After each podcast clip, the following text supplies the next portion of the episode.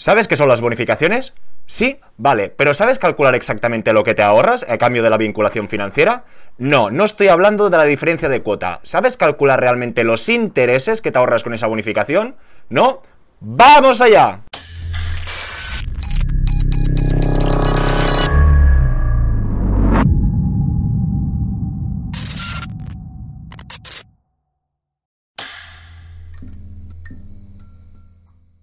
Hola a todas y todos, bienvenidos al Banquero del Pueblo. Para aquellos que aún no me conozcan, que sepáis que llevo máscara porque actualmente trabajo en una entidad financiera. Recordaros a muchos de vosotros, sobre todo a la gente que tenga más urgencia cuando me escribe, os invito a que veáis el vídeo de presentación de la membresía. Explicaba una membresía colaborativa, una medium, que aquí sobre todo si veis el vídeo veréis que lo igualaba con Twitch, que quien tenga Amazon Prime se puede suscribir gratis, y para mí sería lo mismo, donde tendréis las ventajas de pídeme que grabe un vídeo y respuesta de email antes de una semana. En positivo, muchas gracias porque tengo muchas preguntas y muchas consultas, pero se me hace cada vez un poquito más complicado poder responderos a todos como es debido. Esto sería un pequeño incentivador para darle un poquito más de caña.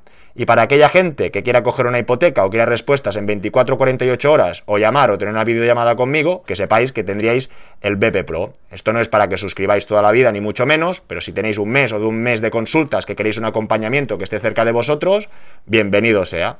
Últimamente hemos hablado bastante de las bonificaciones o del derecho de desistimiento para anular algún tipo de seguro. Pero hoy vamos a hacer la penúltima clase o la última para entender o saber exactamente lo que nos ahorramos por este tipo de bonificación.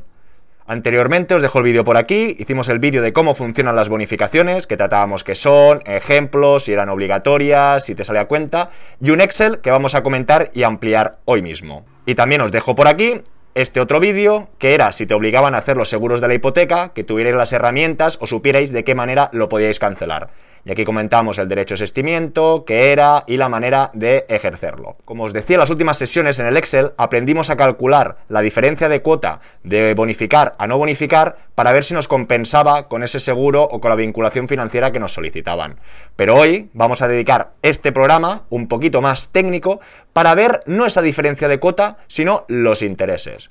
Como muchos ya sabréis, cuando pagáis una cuota de un préstamo de una hipoteca, no estamos solo amortizando capital, hay capital e intereses. Por lo tanto, cuando calculamos de manera rápida una bonificación, esa diferencia de cuota no es un ahorro, esa diferencia de cuota tiene una parte de capital que no tiene intereses, que lo vamos a pagar tarde o temprano, y tiene otra pequeña parte de intereses. Es realmente esta parte de los intereses lo que nos produce un coste financiero y lo que nos tendría que hacer decantar para saber qué opción es la más certera o para saber qué opción es mejor económicamente hablando.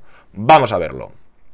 Os volveré a dejar en la descripción el link de este Excel, que es el Puedo pedir una hipoteca, donde teníamos para pedir una hipoteca al 100%, hacer cálculos de doble garantía, comparar comprar un piso a tocateja o con financiación, los cálculos para saber si valía la pena seguir de alquiler o invertir en un inmueble y finalmente el cálculo de la bonificación.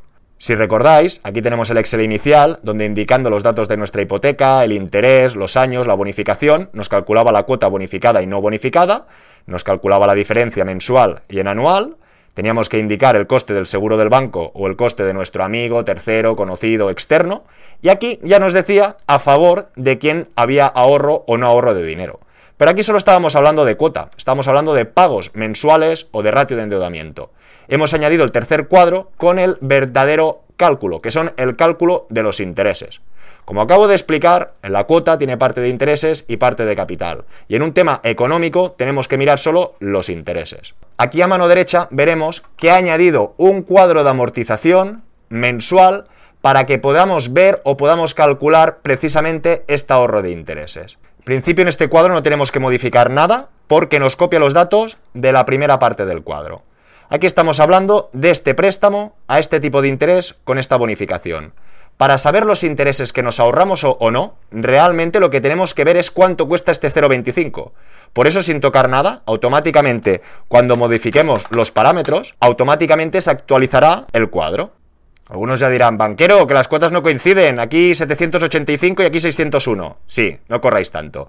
Como he dicho, esto sería la cuota sin bonificar al 2,5. Y aquí solo calculamos la bonificación. Si aquí pongo el 2,5, veremos como la cuota es la misma. Pero para calcular los intereses, en este sentido el Excel es diferente. Lo dejamos tal cual. Aquí sí que en función de la bonificación que pongamos, si es un 0,25 o si es un 0,30, no lo recalculará.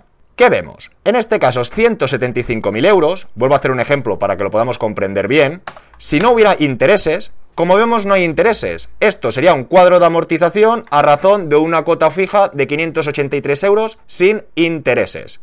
En el momento que colocamos un tipo de interés, pongamos el ejemplo 0,30, vemos como la cuota fija es la misma, aquí ya se aplica el canon francés o el sistema de amortización francés. Vemos que los intereses los primeros meses son más elevados que cuando pasa más tiempo y el capital a la inversa. Al principio amortizamos menos y al final amortizamos más. Es aquí, con estos intereses, con los que nosotros tendríamos que hacer los cálculos de la vinculación a la bonificación del banco. Porque que en cuota, como hemos visto, perdonar el mareo, aunque en cuota nos ahorremos 26 euros, estos 26 euros son irreales. Lo que realmente nos estaremos ahorrando en este ejemplo de 175.000 euros con una bonificación del 0,30 son 43 euros al mes el primer mes. Como es canon francés, el último mes del primer año serán 42. Pero fijaros que el ahorro son 515. No tiene nada que ver con los 314 que nos sale en la otra simulación. Pido disculpas a todos aquellos que hayan utilizado el cuadro pensando que estaban en lo cierto, pero ya veis que todo es bastante complejo, nadie nace enseñado y poco a poco vamos dando las herramientas y ampliando el conocimiento para poder ganar siempre.